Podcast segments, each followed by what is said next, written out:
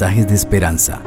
Reflexión diaria en el plan Reavivados por su palabra con el pastor Álvaro Rodríguez. Queridos amigos, les saludo en nombre de nuestro gran Dios y Salvador Jesucristo, deseando que su paz y su bendición llenen hoy tu corazón.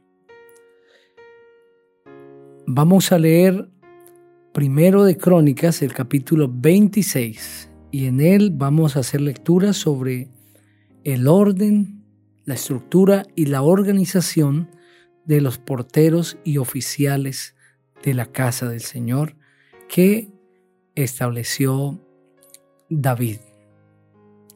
Vamos a elevar una oración a nuestro Padre Celestial que siempre está listo para escuchar. Ora conmigo. Padre, gracias te damos porque nos das la oportunidad de tener acceso a tu palabra. Te reconocemos como el Rey del universo, nuestro Creador y también quien nos sostiene. Sabemos que en ti somos y en ti nos movemos.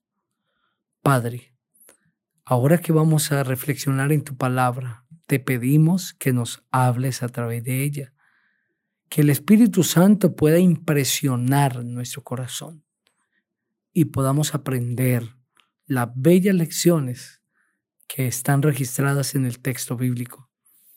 En el nombre precioso del Señor Jesucristo oramos. Amén.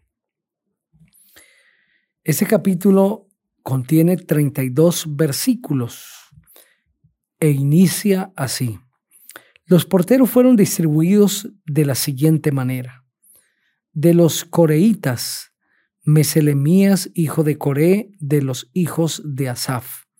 De los hijos de Meselemías, Zacarías, el primogénito, seguido de Jadiel, Zebadías, Jadniel, Elam, Johanán y Eliogenai, en ese orden.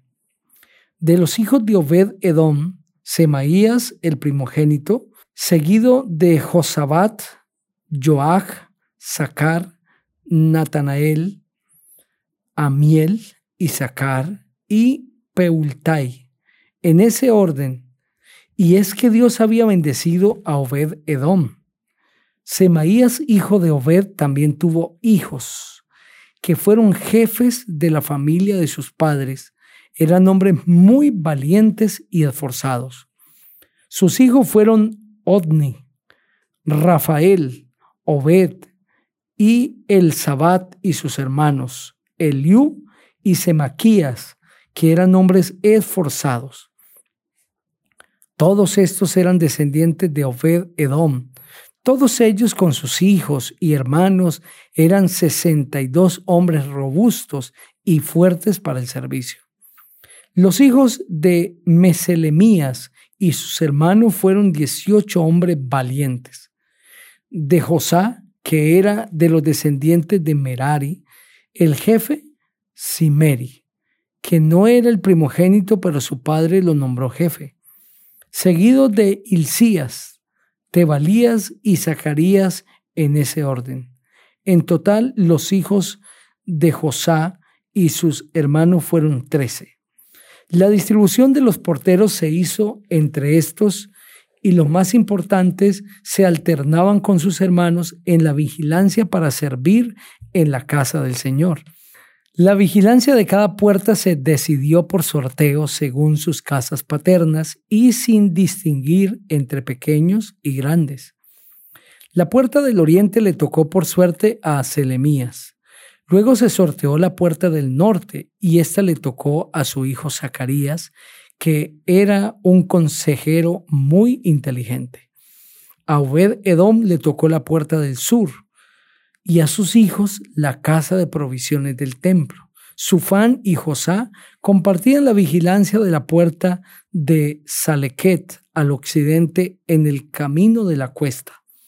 Al oriente había seis levitas, al norte cuatro de día, al sur cuatro de día y en la casa de provisiones dos en cada turno. En la cámara de los utensilios al occidente, cuatro vigilaban el camino y dos vigilaban la cámara. Esta fue la distribución de los porteros coreitas y meraritas. De los levitas, Agías estaba a cargo de los tesoros de la casa de Dios y de los tesoros de los objetos santificados. En cuanto a los hijos de la Adán, hijo de Gersón, los jefes de las casas paternas de la Adán, Gersonita, fueron los Geelitas.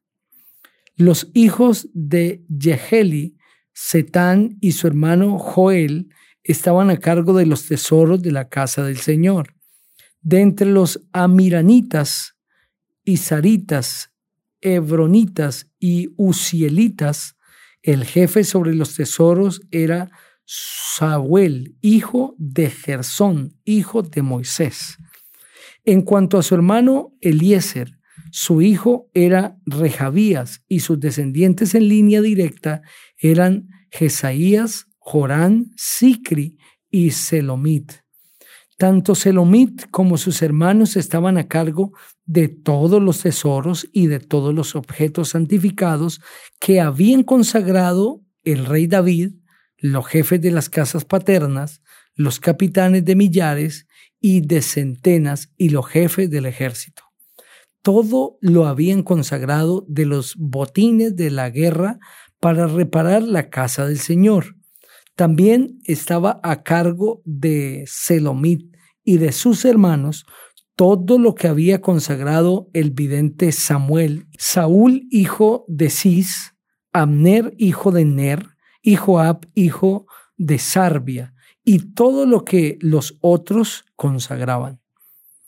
De los Isaritas, Kenanías y sus hijos eran los gobernadores y jueces de Israel en asuntos exteriores de los Hebronitas, Hasabías y sus parientes, que eran mil setecientos hombres aguerridos, gobernaban a Israel en la ribera occidental del Jordán en todo lo concerniente a cuestiones del Señor y del Rey.